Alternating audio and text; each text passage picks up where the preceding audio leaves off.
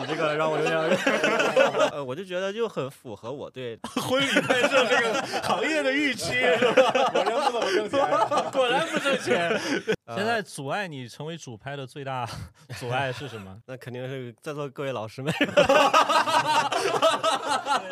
啊。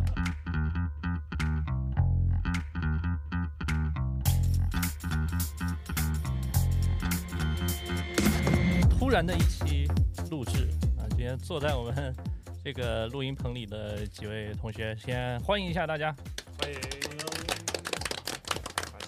电视机前的观众还不知道这些新同学们都是谁啊？我们今天这场是一场这个新同学专场，先来自我介绍一下吧，好吧？我们就按照顺时针的方向分别来自我介绍一下。左手边的这一位。啊，大家好，我叫叶梦佳，是一位前期小伙伴，呃，性别男啊，零零后，啊，刚零零后，然后 刚零零后啊，对对对，然后呃，是来自河南漯河，我们是著名的食品之城，食品之城，对对对，为什么？有什么？著名的食品，能够你能够想到的双汇，然后卫龙，哦 所以这是个旅游，就那个小超市食品之城是吧？对对对，我们是垃圾食品之乡。靠，你这么说就很没法发到乡亲家一家人，就就很明明了了，是吧？初次乍到，希望大家多关照吧，谢谢大家。OK，我们下一位这个满身纹身的这位新同学来介绍一下。对，我是这个从业十多年的这个小范儿同学啊。啊，我们下一位，下一位我们的新同学。Hello，大家好，我是依依，然后和刚刚那位第一位同学来自一个家乡，所以就不再介绍了。啊，你俩是老乡啊？对，我俩是一个地方。哦，你对他刚才说那个垃圾食品之乡，你有什么要辩解的？这个是必须要批判的一点。啊，你是批判他还是批判垃圾食品？批判这位叶同学。OK，你给家乡证明一下。嗯。呃，我们那儿应该不只是这两个 著名的品牌。哦，不止这两个垃圾食品。双汇肯定不是垃圾食品，大家也知道。啊，那卫龙是垃圾食品喽？你这么说的话。啊，人家现在叫素食品牌。啊，OK，啊。然后也有其他的产品线，然后大家在超市应该也都能见到。哦。魔芋爽什么之类的。好了，不再展开了。然后还有那个。也是卫龙的。对，它不是健康一点吗？你不觉得？嗯，对。然后还有其他的产品，然后我们那儿应该还有一个旺旺的厂吧？哦，旺旺，旺旺就是那个旺旺。生产雪饼还是生产 鲜？这个具体的就不太知道了。OK。然后九五后。九五后什么时候来到二十四个？上个月月底。哎，上个月上个月月初，对，很新，很崭新。然后希望大家多多关照。下一位。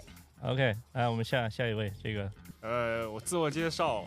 可以叫我小李，这这这 我我我有一说一，我第一次听听说你有这个艺名，临时现象的，那以后就叫小李子了，是吧？小李，嗯。然后我是在今年四月份左右的时候来到的二十四格，然后目前在职大约有四到五个月左右，嗯。然后现在第一次录制，格外杂谈，OK OK。好，下一个下一个轮到我了，我是二美，然后我是来自山西太原，中国醋都之乡，就是在呃山西这边。我是八月初来到公司的，很高兴能够加入到咱们这个很快乐的大家庭。嗯，哦，山西太原啊？对。啊，你们平时怎么个吃醋法？就是不管吃什么都会蘸醋。比如说呢？我不知道大家吃牛肉的时候会不会蘸醋？这个常规，那你西西红柿炒蛋也蘸醋吗？反正就是很开胃，不管，就是吃着不香了就来点醋。你们吃那个双汇的那个魔芋爽是吧？吃卫龙蘸醋吧？对对对，卫龙可以蘸醋，特别好吃，真的。这可以联名一下这个。下一位，这个玩手机的这位，哎呀，这里边好像就我没有当过新同学，我是最老的一个老同学。大家好，我是张图。OK OK OK，好，今天还是非常欢迎大家能够参与我们的这一次录制。那我们作为新同学的专场，我们今天其实跟之前我们的风格一样啊，没有任何预案。我能想到的一个点就是，我作为一个旁观者来说的话，作为我们听众的角度上，就想问一问大家，什么机缘巧合来到了二十四格？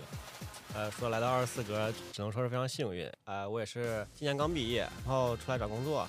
看到了咱们那个招聘网上，然后咱们二十四个正在招聘，然后我就抓住这个机会，然后来咱们二四格一看，然后觉得咱们公司，哎，这个贼有个性。我之前就是广播电视编导，然后会私下来接触一些，呃，在 B 站就是在某站某 B 啊那个，行，可以可以可以，这可以可以低调，可以，没有他自带 B 了已经啊，在某站上，然后就会接触一些视频，然后能看到过咱们公司的片子，看公司咱片子也是一些婚礼电影之类的，确实也学习过一些。嗯，因为毕业正式找这份工作之前，也在中间穿插的时候，也去其他公司实习过，然后也接触过一些婚礼的这种类型。嗯，再展开一下，你之前跟谁家学过？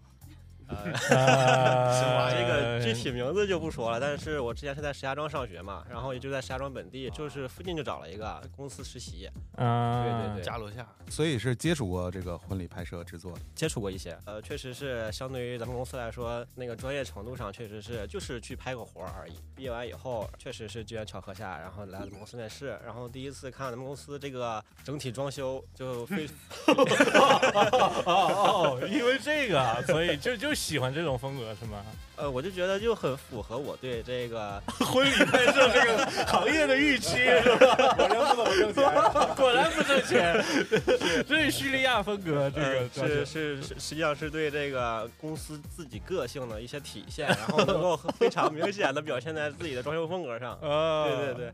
然后开始实习之后，又接触了然后公司一些人，发现大家都挺友好，没有什么什么阶级之间的关系。因为我在学校之前在学生会嘛。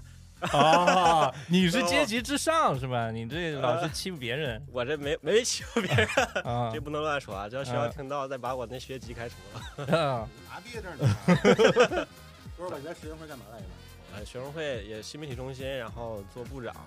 哦，你看，无意之间透露，嗯，也就是做个部长，部级干部，也就是做个部长，就是老师的帮手那种。啊，呃，反正来到二四格，经历了这几这几个月，然后和大家和谐越来越融洽。不是场面话，不是。下一位，把这个下一个话题再延展。对对对对对对，部长待会儿再说啊。我其其他同学啊，我知道是有一些经历，还是挺有意思的，来，可以分享一下。我也是在招聘网上看到咱们公司来咱们公司，其实说实话，第一印象最深的也是公司的装修。叶梦佳立即反驳你：“不是啊，你别说也，我不是装修啊。”看到之后就觉得，哎，他是个有审美的一群人聚集在一个地方，嗯，不是一个普普通通的像是普通写字楼商业化的一个办公区。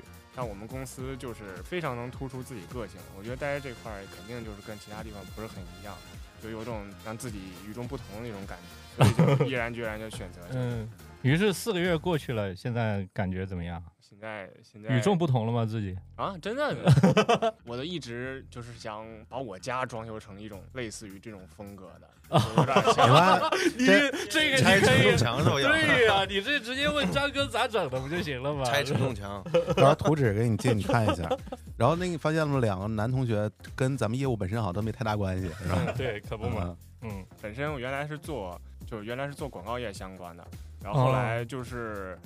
就我们之前去做，来到我们婚礼业属于一个下探是吧？也不能说下探吧，就是原来，嗯嗯，就是原来做的东西比较冷淡，没有什么情感在里面，所以剪出来的东西的话，基本上都是呃比较冰冷冷的，然后带一些就是商业色彩之类的。但是如果去剪婚礼的话，你的情感会自然而然去进入到其中，就很走心。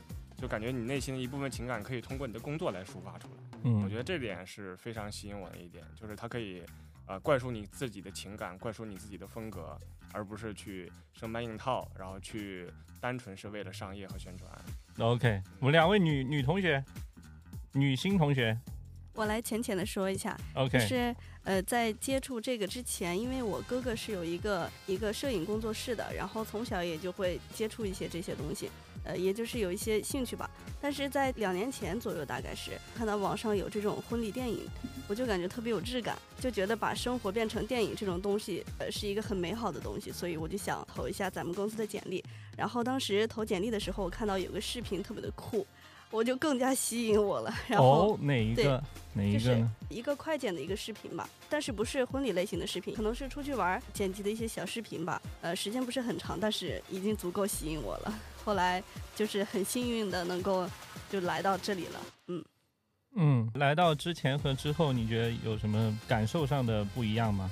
其实，在来到这里之前，我觉得婚礼这个东西，我自己认为就是记录一下当时自己结婚的那个场面，然后一些小的细节啊、环节什么的。但是后来发现，这个东西就是非常一个美好的东西，嗯，感觉还可以看到很多高大上的东西，我觉得很快乐。啊，高大上的东西，就是比如说我们的装修风格。是的，嗯，对 对对。然后呢？还有吗？然后就是我感觉我从刚开始一个小白到现在，呃，就是慢慢的没那么小白了，感觉也学到了挺多东西。感觉不仅是一个团队，而且一也是一个不断向上的一个这 个这个。呃，不用那么词穷了，不用那么早的那个上上价值，还后面还有。我这个就是对于我来说是这种感觉，嗯。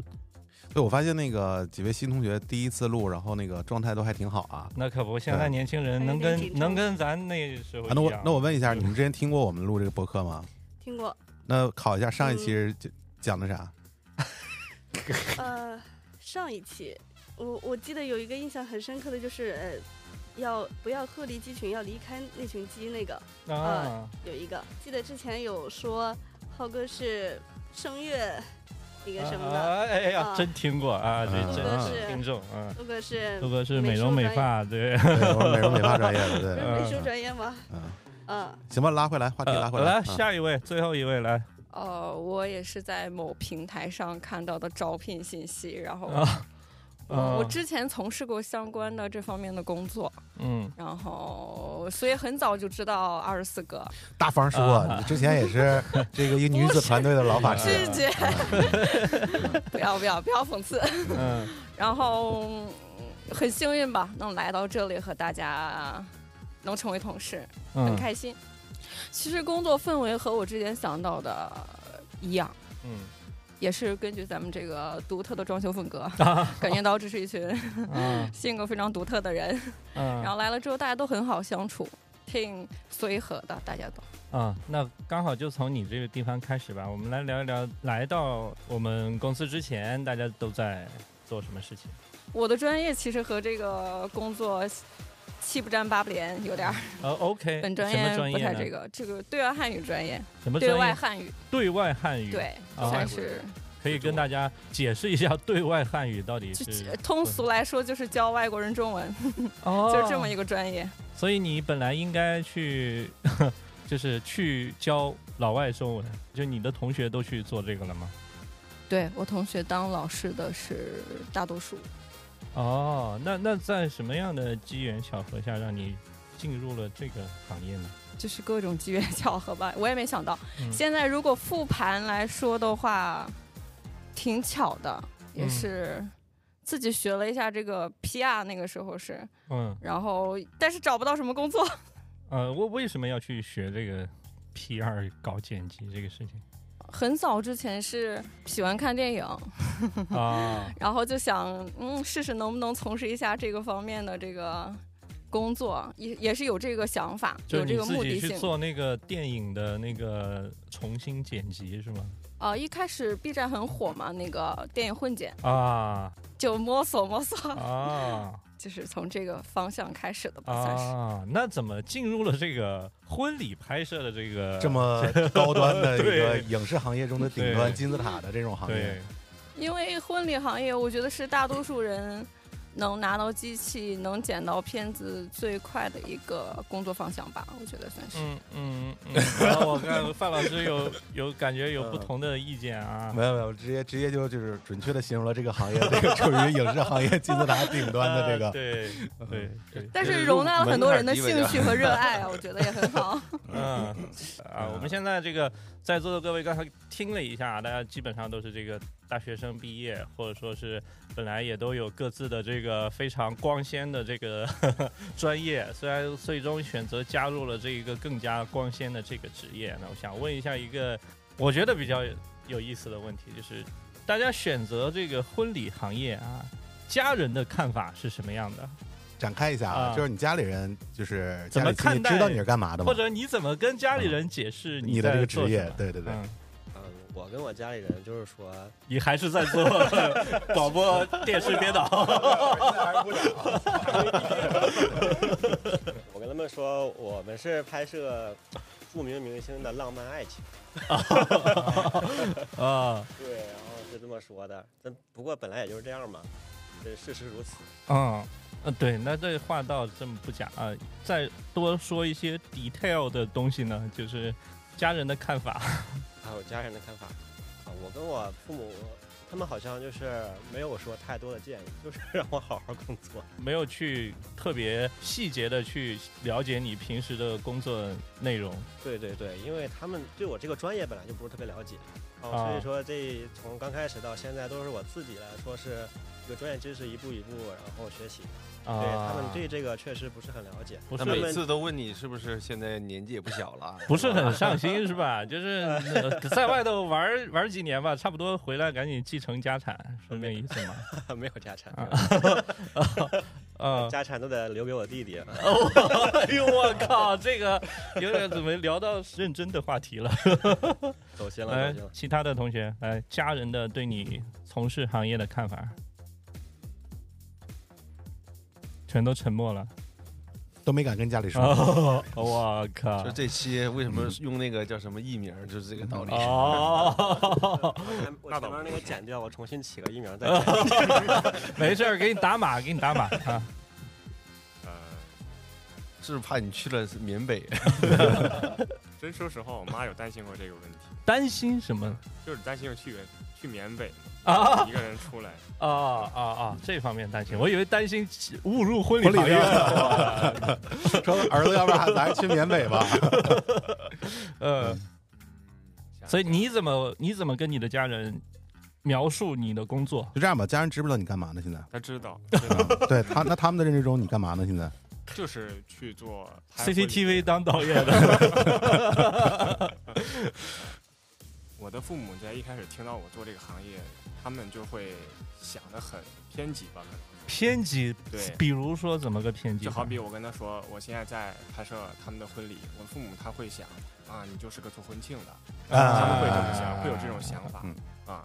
然后我说，那我在现场我去拍东西，我去拿相机拍，他们就会说，就我们在小城市嘛。他们就会把婚礼想象成一个，就一个人或者几个人，他们会举着那种大摄影机去抓人家婚庆那种感觉。你说，你看那老谁家那个谁，对，人家这一周末才干这个呢，你平时你就干这个呢？对，他觉得就是我在北京做这个婚礼，还不如回老家去做这个。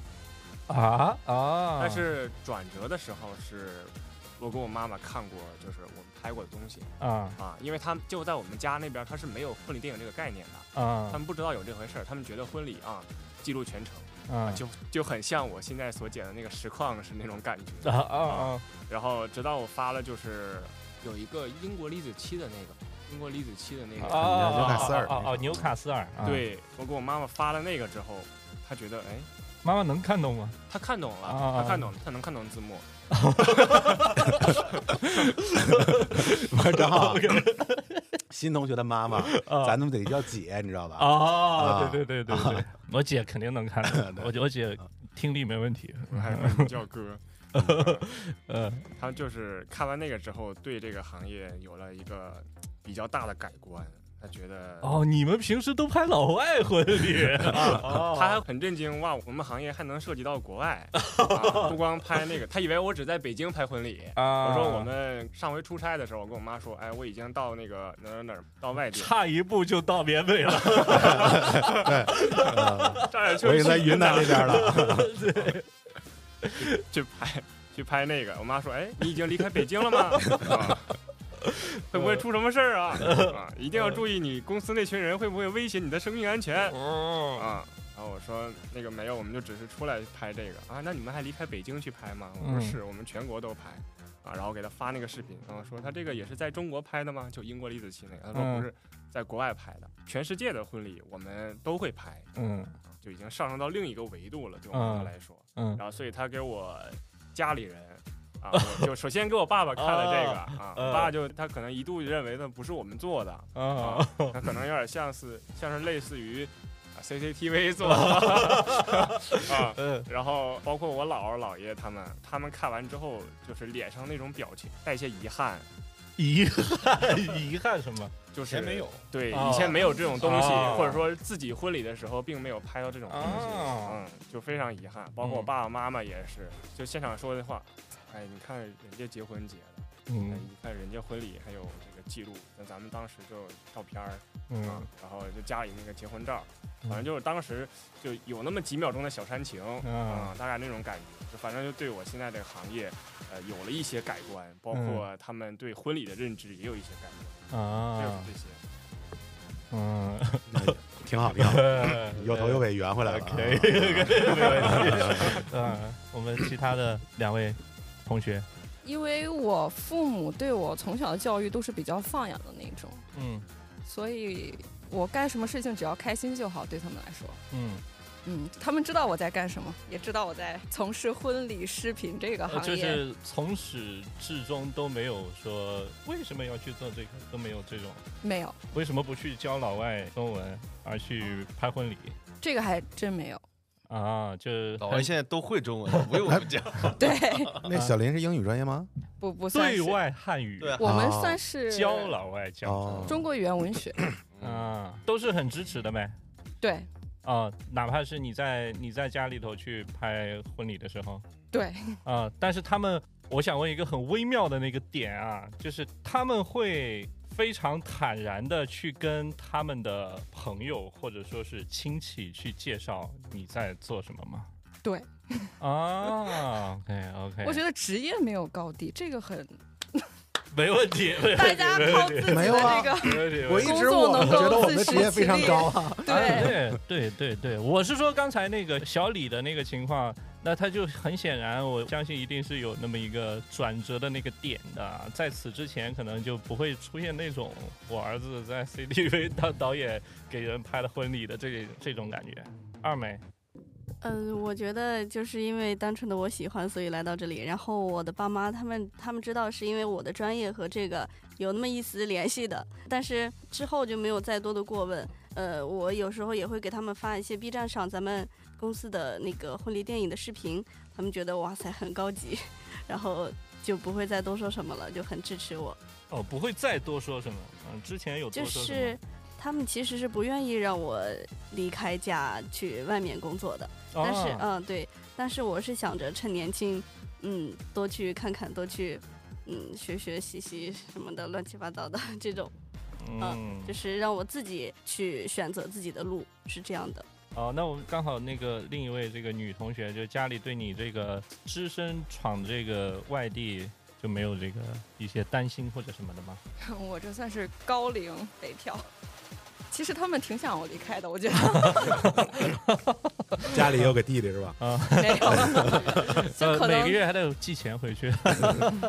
嗯。然后他们可能觉得在家时间长，看我也看烦了吧？其实我出来，他们开心的，我觉得是。嗯，OK，啊，这个问题设置的动机呢？想的都是大家都是这个我们现在的年轻人是吧？谁不是爸爸妈妈手心里的宝呢？是吧？那好不容易哎，怎么都流泪了？这个 好不容易付出这么多心血培养成人是吧？又供你们去读了这么高大上的广播电视编导的专业啊，结果。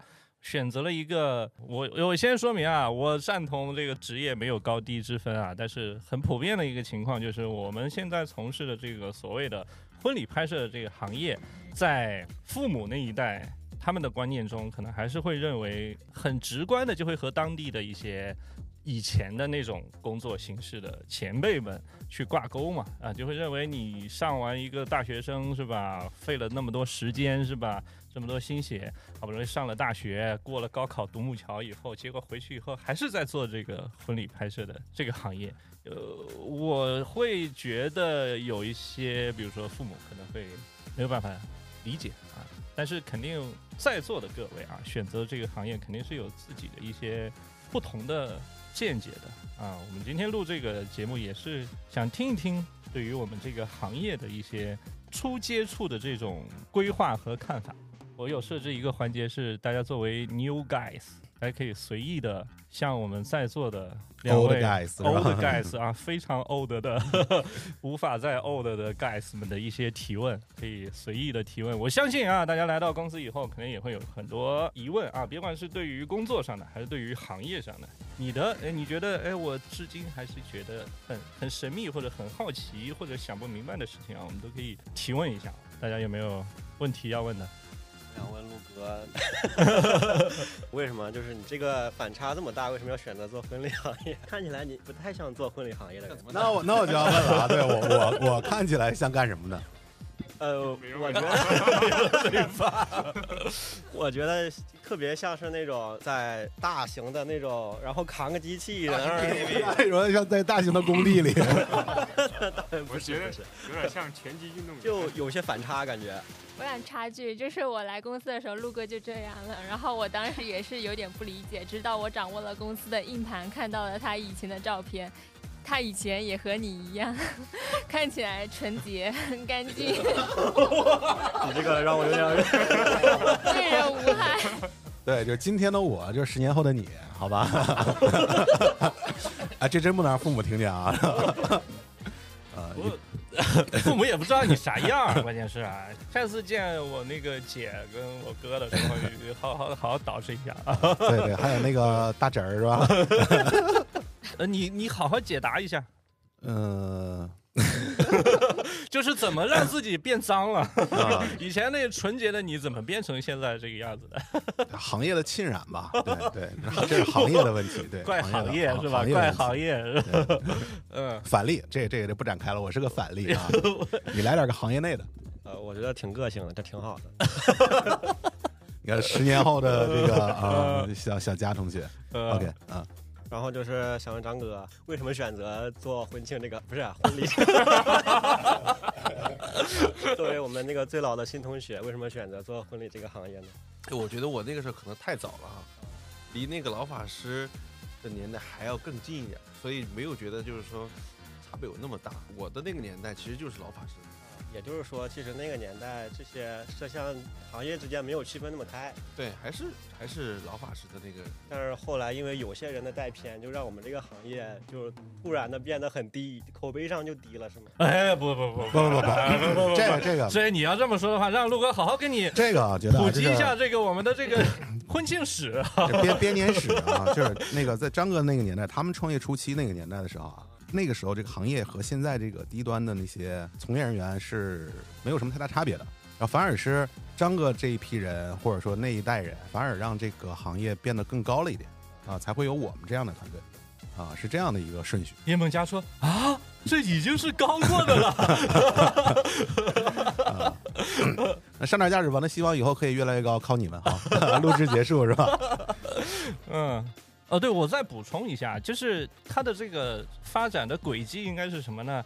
在张哥 当时决定进入这个行业，然后做一些事情之前的婚礼拍摄行业。是纯纯的野蛮生长的状态，就是没有任何所谓的我们现在看到的什么派系呀，有什么风格啊，有什么这那厂牌什么的，就完全都没有。顶多就是一个什么，比如说我是一个事业单位上班，或者是电视台上班的一个人啊，我有这个渠道可以接触到录像机或者什么的，那我在周末就可以接一些这种小活儿，拿到单位的机器出去。拍一拍录一录，然后刻个盘去交客户。但是张哥那个时代，因为就是运用了自己这个专业所学的知识啊，不再是单纯的录完就交啊，而是做了一些，比如说前期拍摄上的一些想法，带着剪辑的思维去拍摄，同时把这片儿拍完以后，素材是真的像出品一个影片一样的，其实就和我们现在差不多啊，就是。会做一些剪辑啊，会做这个音乐的编排，然后镜头的这个运镜啊，然后构图啊，这各个方面的真的是拿它当做一个从，也就是说你可以理解成从那个时代开始，制作规范上得到了一个很大的提升，相当于专业人士入场来去做了一下这个之前野蛮生长的状态的婚礼。其实那个时候他的那个信息不发达，上学的时候对这个完全没有概念。不知道有这么个行业，也不知道这个行业有一些就歧义吧。啊，我相信，我猜啊，当时你们去拍完片子以后回来剪。你们其实是本能惯性的，就是认为这个就是因为你们所学的这个流程，你拍的时候就要注意构图，就要考虑运镜，就要考虑分镜，然后拿回来素材，你就是要剪，就是要配乐，就是要这样去做的啊，就是呃专业的人做专业的事情的一个惯性。但产出的这个东西，你可以想象，在那个年代和这种野蛮生长的状态下的这两者之间的差异，就足以，我觉得你可以想象当时那个时代，大家第一次看到。这种制作规格的婚礼影片的时候的一个冲击力，大概就可以想象到当时为什么，为什么我们公司的起步阶段可以这么快的。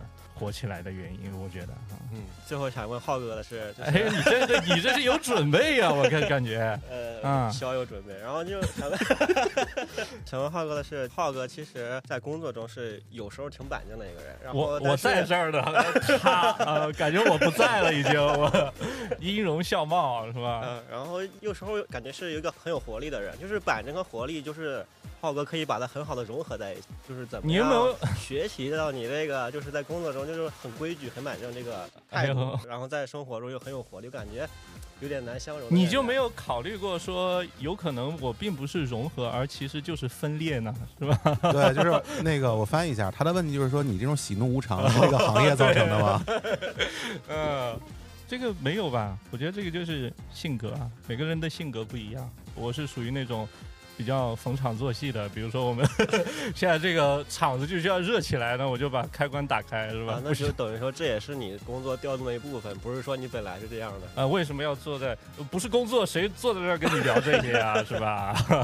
对不对？嗯，今天的账号也十年后的你了。嗯，还有吗？没有，我觉得做我们这一行啊，我稍稍走心一点，好不好？做我们这一行一定要掌握的一个，也不是一定啊，就你尽量要掌握的一个东西，就是你要调节自己的心情。大家都做前期，同时又做后期，你往往就会有各种各样的情绪上的问题。我我我也看到过很多同学或者身边的人被这方面的问题所困扰，但我觉得我们应该去调整好这件事情，不要让它变成一个影响你怎么说呢生活的一个因素。啊，我非常不希望看到这个东西，所以大家平时就想开一点啊，想开一点，好卑微啊。嗯，OK，来来，我们其他的同学啊，可以继续随意发问，好吧？想问，不憋着好话，这是老艺能挣多少钱啊？呃，我说你们这些老艺术家。都喜欢留胡子找风格吗？你你有做过尝试吗？你有做？你是有在做尝试吗？但我留不出来，我都很纳闷儿。来，你请教一下，请教一下陆哥。这就是那个回头找郭鑫看一下十年前的我。呃。这就是什么呢？这就是人民币的魔力，是吧？你以为陆哥这儿是长的啊？这都从头上移植过来的，你知道吗？你这年龄到了，自然就有了。你到时候那个肚子和胡子谁先出来的，说说说说不准的，对吧？呃呃，还有吗？其实我有点好奇，呃，陆哥的，就是咱们的花臂男神的花臂，当时这个动机是什么？这不是，这跟行业都没啥太大，就是就是很好奇，这么 personal 吗？啊，嗯，我这是啊，就是一步步堕落的吧，真的，对，就是当时那个离开你以后，分手之后，有段时间就没走出来，就决定，对，我也主要是主要是我觉得就是很好看，然后因为就是我也有这个想法想问。哦，哦，你那你这么说的话，你们可以好好交流。慎重啊，这这不建议，不建议。我就买个袖套，先尝试一下。插播一下，插播一下啊！我如果是那个公司纹身最多的人，那公司纹身第二多的是谁？想不到，想不到吧？真的吗？绝对想不到。这个这个就不那什么了啊！其实是我。就我露出来之外的其他所有的地方都是 账号是通底的。不信，我见过，可白了，可白了。嗯，这这挺有意思啊，咱这私下说吧，这个。但是我知道山哥好像。对他自己的纹身有一定的后悔，有这事儿吗？对对对，我是觉得呀，现在就是 年纪大了，觉得都 少一点儿，越少越好。怎么是对当时那个纹身师的审美，现在产生了那个你你已经更新了，但纹身没法更新的那个感觉吗？对，这审美和那个都是在变的。你后面纹的是什么？现在为什么说那个什么袖套什么的套一套，我觉得就可以了。啊，对，现在也有那种就是贴纸的。对对对。过过瘾得了，行，往回拽拽，往回拽拽。啊，对，然后咱问个那个黑色利剑。嗯，就是我们公司也有很多就是已婚的那个从业者嘛，我看过他们的片子，我不知道这你们三位有没有就是记录过自己的婚礼。呃，来，问题给到你说这个好巧不巧，咱仨都没有啊？张浩有，张浩有，张浩有，给给到了张哥啊。张浩，我没有，我没有。主要我当时结婚的时候。找不着，大家都在赶片儿，找不着团队，分不出来人了，是吧？没有没有人来给我拍，不愿怕拍呀。嗯，有没有兴趣让我们新同学 给你们拍？这是补拍吗？呃，下次那个可以实操的时候可以来一下啊。有没有这个不一定啊，但是即使有的，我也可以打保证的一件事情就是，肯定都还没剪出来。对对对对，啊，这是一个很普遍的现象啊，就是谁愿意剪片呢，对吧？为什么我们的年会 永远都只有预告？这么多年的年年会都拍了，只有预告，有没有正片就看你们的了。还有吗？来，咱咱咱问点那个专业专业问题，可以吧？你问什么问题？我要问就问太专业了啊！问时间码是什么？呃呃，哎，你这个问题问的好。想知道什么是时间码吗？你说巧不巧？我们接下来这个二四学院在十二月十二号就要开始我们的这个第四十四期的前期班啊，那个开课时间是十二月十二号到十二月十五号。那紧接着啊。第二天，那就是十二月十六号到十九号，就是我们二四学院的后期班。那你也可以两个一起报，是吧？啊，插播一个广告，是吧？嗯，就关于时间码这件事儿，包括我觉得同样类型的这种所谓的技术上的一些小小关键名词什么的，因为这影视这个行业很大嘛，很多东西可能是我们啊，就不光是这个我们其他同行或者我们学员，包括我们自己肯定也有不了解或者不熟悉的地方。那我们现在为什么你在我们这儿能听到时间码这个概念，也是因为近几年我们从事一些大的项目，比如前期拍摄的时候，我们拍真人秀综艺的这种时候，时间码就是很重要的一个一个东西。然后包括我们前几年开始这个优化我们的后期流程，用更专业、更专业化的这个后期流程的时候，时间码也是很重要的一个东西。那其实就是坦率的讲，可能放到五年前或者或者没有五年前，我们也不在乎时间码这个东西，嗯，对吧？我觉得这也是一个就是我们在进步的这样的一个过程。就我也希望，就是我们接下来可能在更精进的时候，也会注意到其他一些，哎，现在当下我们没有注意到的一些概念，或者说一些一些专业名词。嗯，那时间码的问题，刚才陆哥已经说过了，是吧？OK，那我们其他的问题，啊，女同学就没有任何问题吗？我想问一下浩哥，嗯，就是你是什么时候开始，就是想把婚礼这个行业当做一个长期的职业规划？还是你还在考虑这件事情，还是已经决定这件事情？那我明天就不干了，你以为的？录完最后一期我就走了，那真的。其实这是我给大家的一个问题，说实话啊，但是我不妨我先表达一下我的观点，就是大家很多人都会觉得你做任何行业啊，可能就是你要有一个目标或者有一个规划，甚至我在写我们的这个。节目的提纲的时候，也也想设计一个问题，说问一下大家对于未来职业的规划。但是放到自己身上想一想的话，其实我觉得生活当中大多数的人其实是很难有规划的，甚至就没有规划。只是说我最近这段时间，或者说我就习惯于做某件事情的话，会就会以此作为动力，就一直去做下去。所以你刚才问我的这个问题。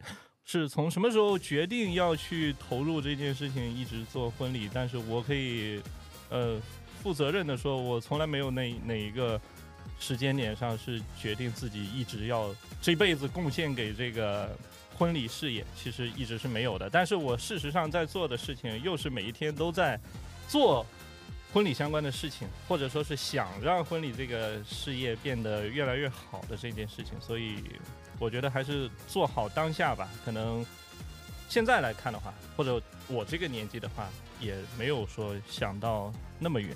我觉得最好的事情就是把自己当下手头的每一件小的工作给做好。其实你再去放长的话，比如说我现在再回去看我从入行到现在的这些年，哎，好像也做了一些之前没敢想到的，或者是从来没有想过的事情呢，也就做到了。基本上是这样的一个状态。对，你看我们其实每个人公司的每个人都没有只做过婚礼啊。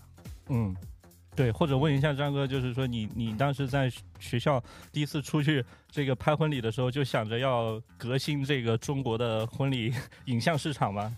真的没有，真的没有 肯定没有，是吧？嗯，其实很简单，一个是工作快乐，第二个是快乐过后有一定的报酬，可以做更多想做的事情。哎，对，哎，我觉得这个很重要，就是你你在当下的你的工作或你所处的这个集体的环境，让你感觉是舒适的。我觉得就会让你一直保持这个状态，你就愿意去维持这个状态啊。我觉得是这样的。当然，你可以有一些长远的规划，比如说我可能也会有一些长远规划。我的长远规划就是比较嗯嗯，看起来一下摸不着摸不着的，就像刚才说的啊，我们要想让这个婚礼的行业越来变得越来越好。就像陆哥刚才说的啊，我们之前连时间码是什么我们都都不去 care，但是我们现在希望用一些专业的东西，真的一点一点的把这个行业改变一下这个大家对它的观念啊，比如说。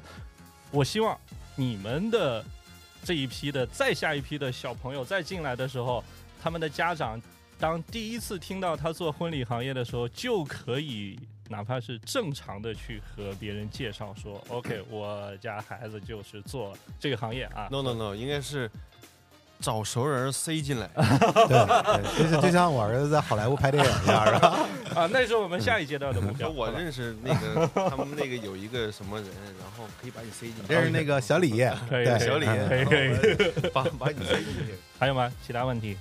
嗯，那我就说一下，就是因为我看过也也听过听过咱们之前的格外杂谈的很多期嘛，然后也知道，嗯，浩哥和陆哥是呃也是跨专业走的这个。这你就没认真听了，张哥也是跨专业啊。张哥人家就中传的，应该就是和传媒很。那你看没人 中传专业很多呢，中传也有美容美美发专业，是舞台妆造是吧？张哥是学表演的，你不知道吗？啊，真的吗？那我就可能是落下了，当时干什么去了？嗯，这是刘星的那个家庭教师。哦。哦没看过是吧？没看过，回去回去找黑色利剑啊，对，找黑色利剑，黑色利剑啊，这种物料它嗯，来吧，你继续。呃，其实就是想问一下，在转行之后，呃，是怎么样从一个就是不懂的小白，到现在变成一个很资深、很有经验的一个老手，可以这么说吗？我我先说吧，我觉得这个话题之前好像聊过关于这方面的，有吗？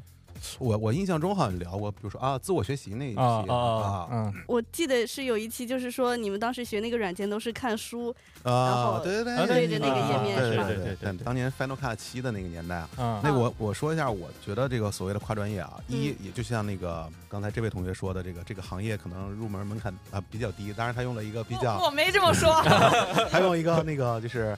比较容易，比较比较容易让人接受的一个话术来说的，大众化。对，但就是这个这个行业可能属于在影视这个大范畴里面比较更多人容易接触到的一个行业。对，然后呢，然后我觉得啊，就是这个行业其实确实是这个这个整个行业这个入门门槛比较低啊，然后所以就导致了这个这个行业没有那些那么多的规则。就比如说，就是我们现在也拍一些 TVC 啊，包括一些大制作的东西，然后里面可能分门别类不同的工种负责的这个职责也都不一样，所以他们属于那种。就比较传统的或者 old school 的那种工作方式，那我们这个行业可能就是，呃，相对开放一点，所以有更多的让你接触到更多的不同领域的东西的机会啊。就比如说啊，就是我的上升高度，比如说之前聊过，说婚礼这个东西到底好不好拍，大家觉得？我觉得可简单可难，可低可高。那你跟说没说一样？对啊，你跟我玩言情世故。因为因为因为现在就是有很多，就是也是分 不同等级的嘛。嗯嗯。或者说你理解的也很到位啊，对我的感觉就是这个东西，如果你单纯把它录下来就很简单，对不对？你只要会使用这个机器就 OK 了。好，一镜到底。呃，呃，或，或者吧，对。但是我想说的是，这是现在的一种风格，对吧？或者说，如果说你想把它拍好，那我在我们的工作中，其实每个人他的职责有很多。那我们去拍一场婚礼，那我们把它抽象的理解成，那我们又是一个所谓的导演，对不对？就是一个所谓的摄影指导，那我们就是一个所谓的摄影，那我们兼顾的东西，我们还有编剧的成分，对吧？然后呢，我们还要懂灯光，懂录音。那同时呢，你要做后期的话，那如果放到影视行业里面，后期又有分别的不同的工种，那相当于我们就把所有的这些内容全都做了啊。那说回来呢，我觉得这个首先基础这个东西啊，它并不是最重要的啊，因为这个东西毕竟都可以学嘛，对不对？你学习最基本的那些参数啊、技巧啊这些东西都很容易。我觉得更多的是一个有一个学习的这个一个动力啊啊，所以我觉得跟个人觉得啊，这个东西和和是否专业出身关系也不大。啊，包括我觉得就是我也接触过一些可能专门只拍 TVC 的，或者说只拍一些真人秀综艺的这些科班出身的一些影视类的从业人员啊。那我们聊的时候也发现，就是他们可能会觉得，就是想把婚礼给他一场婚礼，然后去拍成我们这个样子，其实他们也很难做到。所以这个，所以我觉得这个行业里面也是有术业有专攻吧。我可以理解为是自主的学习和经验的这种积累吗？啊，对，这个肯定是有的。嗯，自主学习首先它是肯定是很重要的，嗯。啊，或者你也可以选择来到我们的二四学院，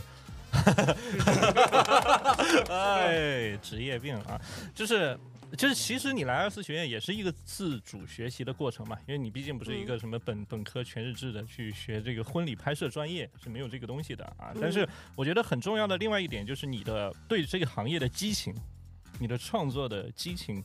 要怎么样去维持住它？就是是什么让你就是鼓动着你，老是想继续做下去？你你应该去找到自己的那个点。比如说，可能对于我来说，那个爽点可能就在于最终那个片子出来以后，大家的看法和评价。啊，我咱说实话，这发上去的片子，肯定自己没事儿的时候也去翻翻那个评论区啥的，就是你自己。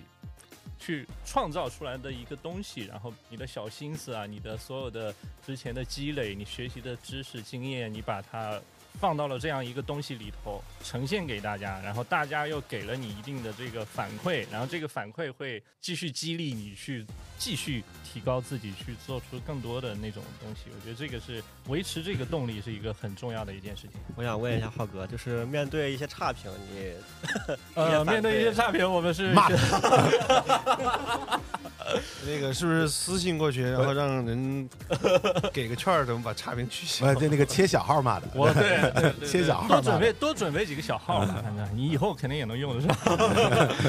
皮包打开五六十个电话卡，不是，我们从来都是这个以以德服人，以理服人，是吧？我特别喜欢在评论区里头跟跟大家这个掰扯一下，增加一下我们这个视频下面的互动量，对吧？这个也 也是很重要的一件事情啊。我的意思是，就如果有些恶评就删评就行啊。对，没 没错没错，这个就直接截图给了个啊黑色利剑就完。了。对这个东西，你你东西拿出来，肯定就会有好的评价，也会有。坏的评价，你这方面是另外一个话题啊。那你保持平常心，然后你去做自己满意的东西就可以。对，然后我还就是还想那个就是张浩说一下啊，就是所谓的这个爽感，就是你你自己是有个标准的，就是你这个东西做的好不好，你要先过了你自己这一关，或者我们团队这一关。就我在我们这个审美体系和价值观体系里面，我们觉得这个东西是好的啊，这个那它肯定就是好的。那喷子是喷子啊，如果做的真不好，那就是一个自我反省和修正的这样的一个过程。这个是很重要的。然后你刚才问的是什么来着？跨专业，跨专业，跨专业，跨专业。我觉得没没没什么隔阂，就是我觉得跨专业很有意思啊。在我们再再往前倒个十年或者多多少时间，一听这跨专业，就感觉好像是不务正业一样，是吧？啊，就有这个感觉。嗯，但是我是希望现在大家能够多去跨跨专业，因为多尝试一些自己的可能性。有有些有可能你的，在你剩下的人生当中，你某一个可能性是你没想到的，但是你确实更感兴趣，更更那个什么。对，嗯这个时代已经变了，就没有什么设限的这个东西。现在流行这个斜杠青年是吧？多几个斜杠，我觉得人生当中会更更多彩一点。啊，我们刚好这个新加入了一位刚才还在赶片的同学，来吧，你来刚好介绍一下，也是我们的一位新同学。呃，大家好，我叫 四个字啊，没错，他不知道要用艺名，艺名是吧？身份证号码是。大家好，大家好，我叫 Ziven，然后我来自云南，我是一七年入行嘛，然后因为我之前就玩摄影，然后也是被我爸带。毕业之后我就找工作，就找来找去，就就误打误撞就入这行了。一七年的时候，然后后面就一直觉得自己就干了两年多，就感觉自己没有提升了，已经，嗯，就瓶颈期。就我觉得这个行业很瓶颈期很正常，嗯，这是一个很正常的事儿。然后就就看到二四学院，然后当时就一些机遇巧合啊啊对对对，那个你要什么 Z Z 文啊对 Z 文啊 Z 文之前是我们的老学员，好久以前对啊。然后于是我就在一九年的九月份，然后就来到了二四学院，然后当时是报的调色班，也是浩哥给我上的课。回去之后，我觉得。又过了两年多，包括后面自己在那边也成立公司等等的，然后就还是觉得自己差点啥，因为我们本地的市场也不是太好，就各方面的一些原因吧。然后就刚好看到玉姐朋友圈里有发这个咱们二四的招聘等等的，所以当时也是抱着试一试的心态。看看能不能进来，也是一个很好的一个机遇吧。然后就过来啊。所以呢，你跟家里，就之前我们上一个问题啊，就是你跟家里有具体的去说，或者他们知道你到底在做什么吗？就是我爸一直他们觉得你做什么的，干这个行业，但是其实他是反对的啊。其实我爸是反对的。展开一下，因为我爸因为他是公务员嘛，嗯，对他更希望我去当公务员。啊，所以也是我自己的一个执念吧，所以一直反对反着家里来。嗯，那你这个逆子是 怎么跟家里描述你在做什么的呢？就后面就是也是他们知道我来北京这边，然后也是加入二四的嘛，然后期间我爸还去查过。查过二四是什么公司？啊，我爸还真去查过，就是二四的公在国内是一个什么样的一个水平等等的一个东西吧。嗯，然后各方面的，后面我爸就也同意我来。嗯，所以他就准家里人准确的知道你是干这个婚礼，他们是准确婚礼摄像的，对吧？对对对对。啊，现在是一个什么态度呢？呃，现在挺支持的，然后也会偶尔打电话问一下我在那边干的如何呀，什么的什么的。包括我过来这边之后，就一直出差嘛，全国各地的跑。然后我爸他们也是挺替我开心的，嗯，就说因为我算是也算是大山里的孩子吧，因为云南人嘛。然后我爸也是就觉得我能全国各地的跑，去多见见世面。嗯。然后我爸也挺挺替我开心的，我妈也是。那那个转变的节点是，嗯，非要说个节点的话，可能是我第一次。我来二四参与的第一次出差就是那个《你好生活》的拍摄嘛，就内蒙站。起点这么高，直接就上 央视啊？没有没有卡斯了啊？没有没有，就也是因为第一次就出差就去那个，在我爸他们的眼中就说，哎，见明星了啊，见明星了，也拍摄这么大的项目了，啥的啥的。然后我爸就疯狂在我们的家族群里发，真的有家族群？对，这我我家真有个家族群，然后我爸就在家族群里发。我儿子，你看，你看，拍 CCTV，哎呀，做导演不至于。我儿子拍到什么撒贝宁啦，拍到什么尼格买提啦，什么什么什么的，就各种在群里发。然后，然后我一家的什么七大姑八大姨也是，哇，真棒真棒，好棒好厉害，什么什么什么的。然后就慢慢慢慢的，循序渐进的就无所谓了，这对小场面，对，经常能遇见明星，无所谓了，就可能也更能理解我的一些东西了吧，也是。对我特别能理解，因为我我应该是十十年前第一次拍艺人，然后合影之后，那个照片也被我妈在这个家族群里边对一样一样对。啊，我们刚才还有一个话题是作为一个 new guys，你可以你可以有一些想问的随意的问题，可以问一下这些老人们，你有想到的问题吗？我很想知道一下，就是就是创立之初你们的一个心路历程的一些东西。其实全国来说，二四都是一个婚礼摄影圈里边一个很天花板的一个一个公司，所以我就很想知道你们在创立之初，你们经历了些让你们一直坚持了下来。所以我很想问一下涂总，什么让你来坚持这个职业？就是如果你是做一前期的拍摄人员，你想你你每年能够出去看那么多地方，然后见到不同的人、不同的生活、不同的习俗。能够体验这个这个国家这个世界，其实你已经超出了你摄影师的那个接触世界这个范畴，嗯，能看到更多的东西。那作为一个后期的剪辑师的话，你能够体会各种各样不同的风土人情跟那个呃情感，我觉得从呃经历上来说，其实是是加分的，嗯嗯，不是那么循规蹈矩的，每天都做同样的事情。你你想，你你这个十月份去了某某某几个地方，啊，明年五月份，哎，可能又是一些其他新的地方。嗯，那如果你每天只能在朝阳区住这几个酒店拍，你时间长了你也难受。就我之前。我在上学的时候，我有一个目标，就是在上学期间把中国游个遍。但是，就是因为是什么样的家底支撑你 有了这样的想法？穷游啊，绿皮火车。但是你来了二十四二四格以后，这个目标够呛了。为什么？已经下不去了。我们出去没有坐二的地方，绿皮火车已经已已经下不去了。这个。但是，呃，原本在我上学的时候，我只看了一小部分城市，因为口罩的原因嘛。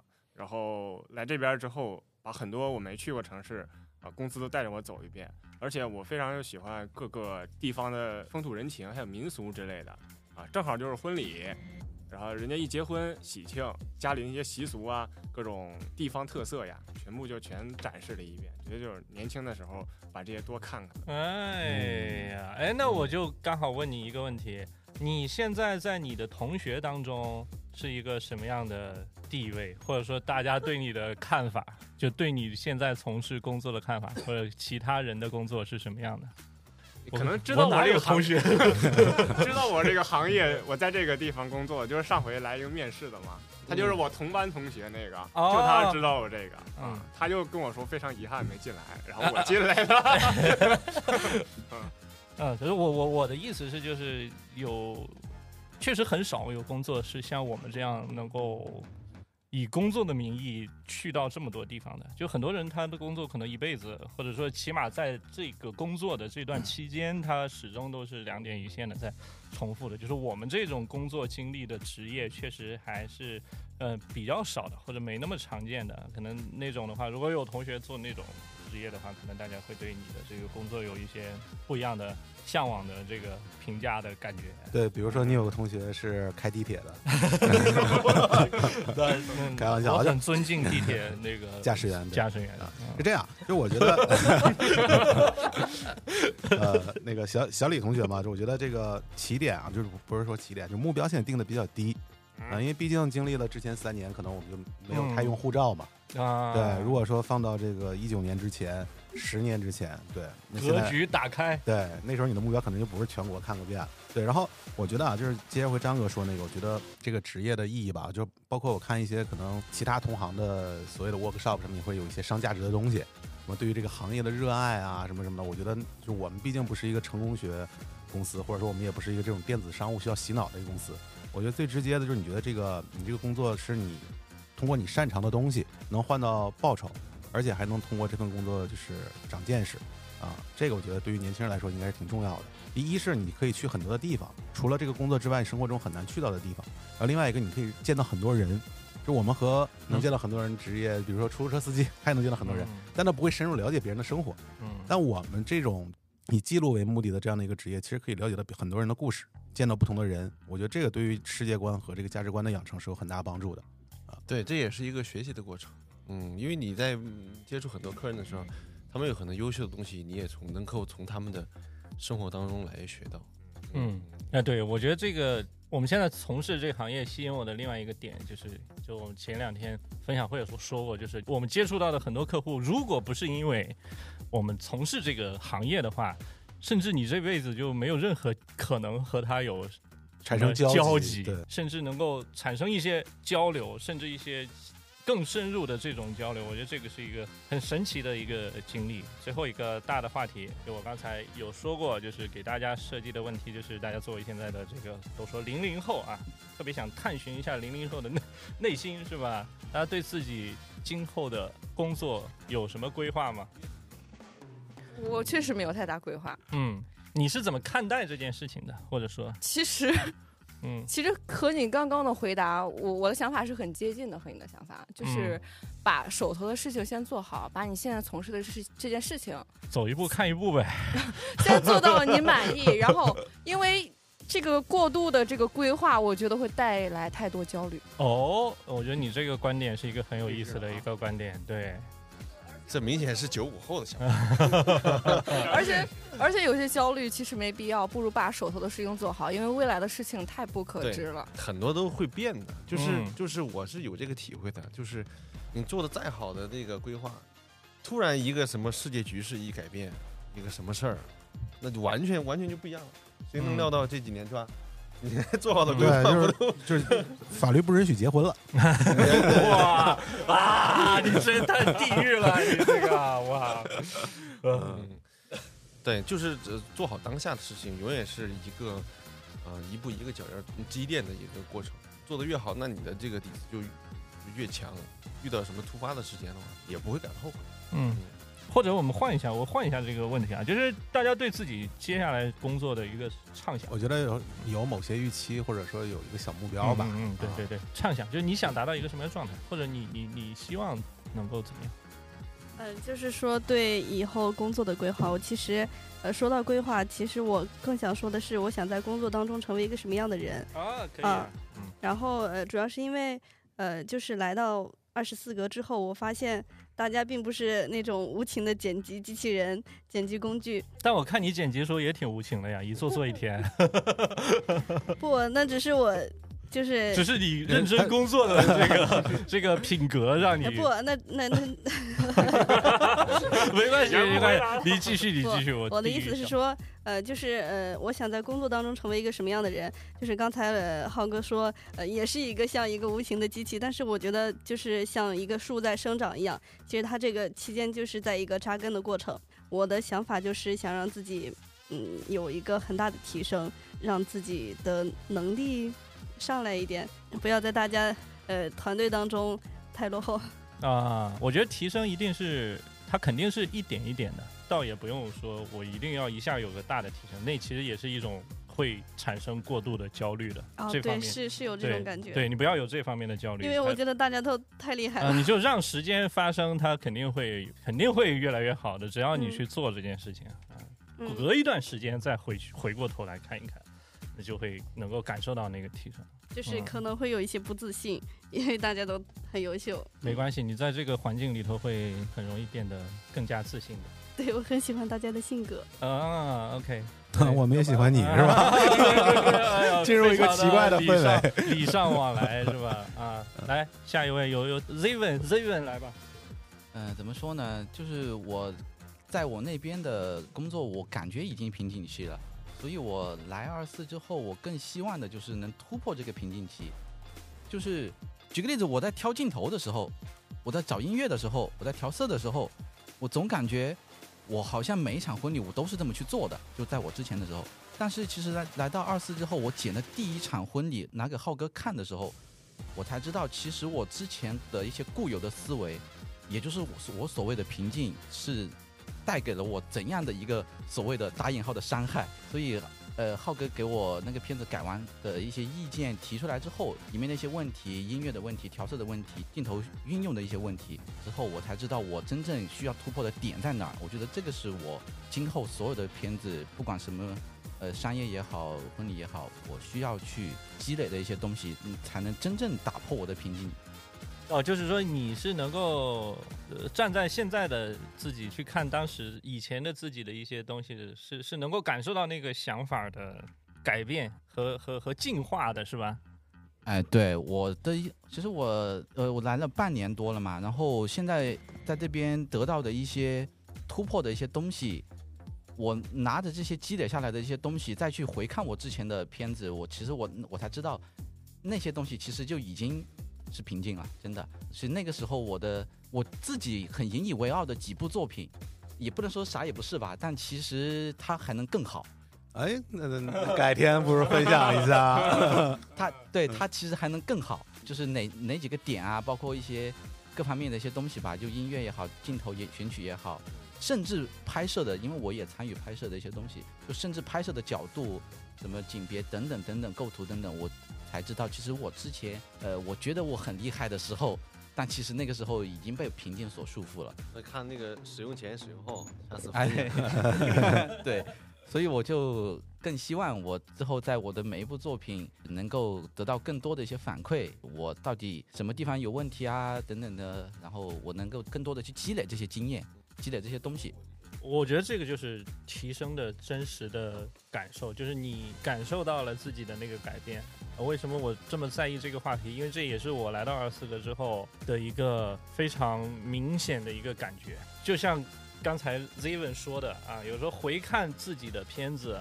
你会认为自己当时像个大傻子一样，就是 我为什么要这么拍？为什么要这样剪？就是你现在站在自己现在角度上来想，很容易能想明白的一件事情，但是为什么就想不明白当时自己为什么要这样做？但是啊，要跟二美说的就是，也不是说我昨天来二十四个，今天我就感受到这个强烈的感受，它一定是，比如说我现在可能五年啊，五年的时间，我再回去看我五年前的片子，你就能够更加明显的感觉到这个。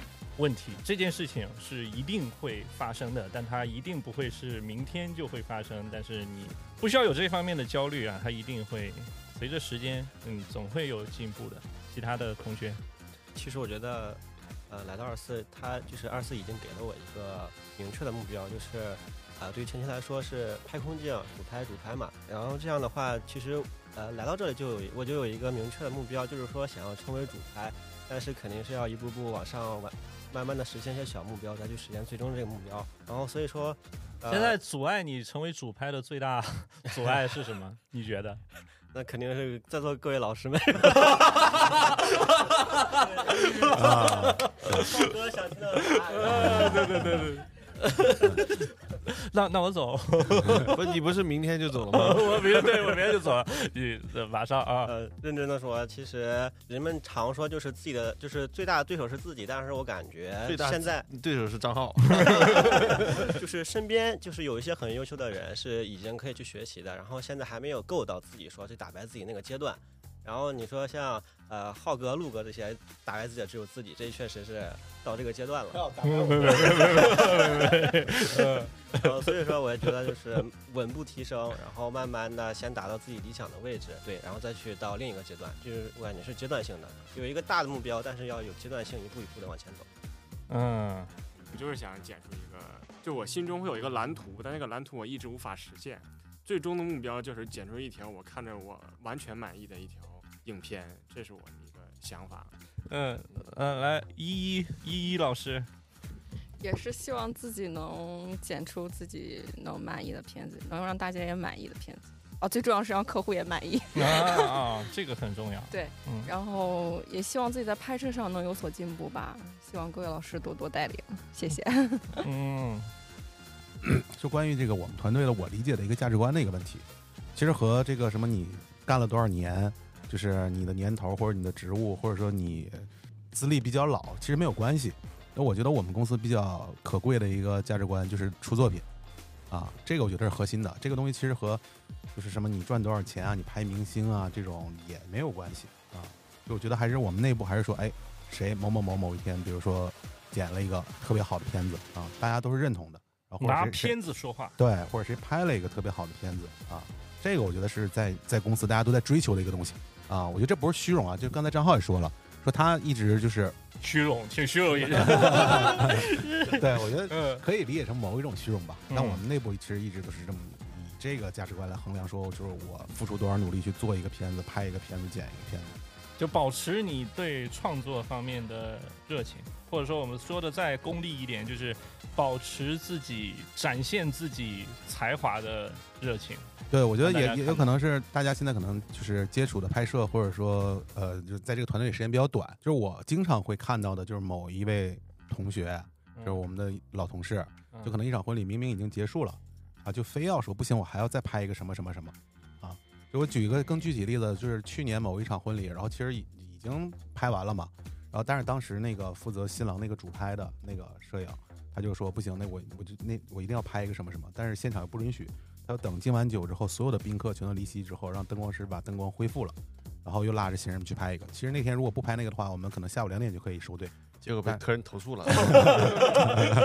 现在已经离开了这个公司，对，所以他也不在了。开玩笑啊，但是他就为了拍，不停拉着我拍，他就为了拍一组自己想要的镜头。然后那天我们收的大概是下午四点多了，呃，实际一点说，他会拿到更多的钱吗？并不会。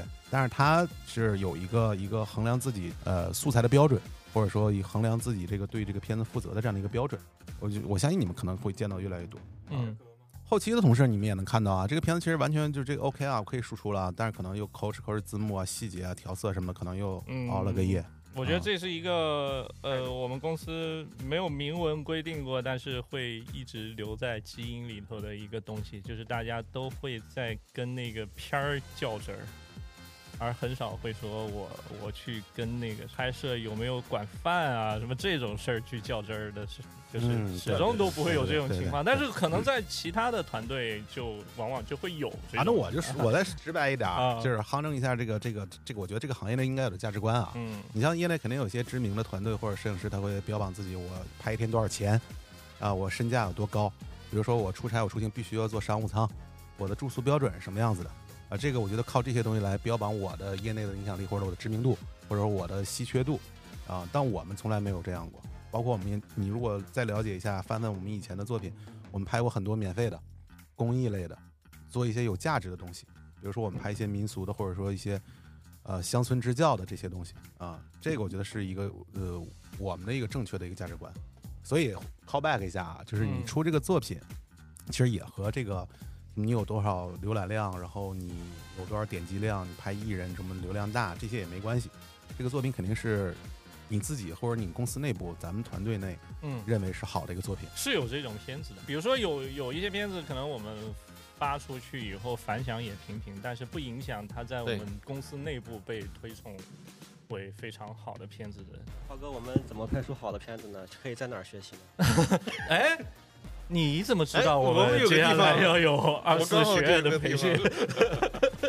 你怎么知道我们刚好有个二四学院的培训啊？十二月份啊，十二月份大家记得这个踊踊跃的报名啊，酌情报名好不好？这个我觉得之后可以继续啊，就是你这这这个什么那个 Young Blood 的第一第一次录制啊，你想把这个。这个系列做成一个养成系的，对对，三个月之后发现就剩一个了。呃 呃，没问题，没问题。好，那我们就期待下一次的录制，好吧？感谢我们的老朋友罗德对我们的音频硬件上的支持，大家可以去各个的音频平台搜索我们的节目《格外杂谈》，就可以听到我们的节目了。好，那我们下次再见，拜拜。